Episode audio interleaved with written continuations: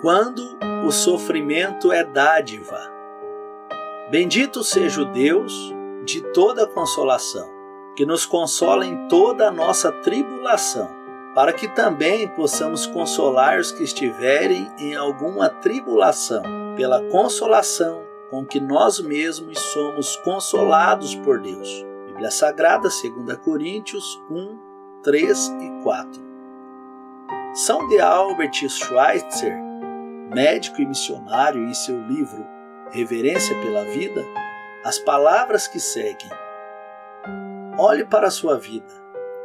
Pense nas horas tão calmas em que esteve tão contente.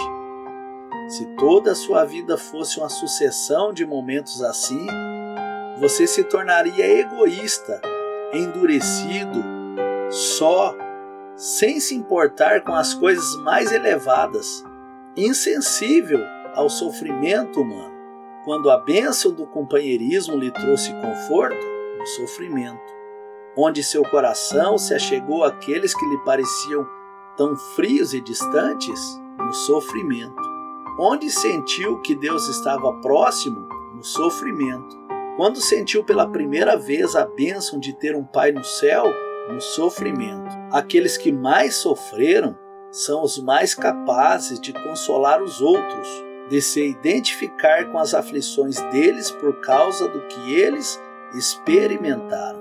Ore pela sua dor. Deus ainda conhece o meu nome.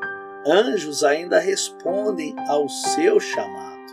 Deus ainda é fiel e leal sempre. Ele não é pego de surpresa. Ele usa tudo para a sua glória e sempre no final para o seu bem. Que Deus em Cristo te abençoe hoje e sempre. Fica na paz do Senhor Jesus.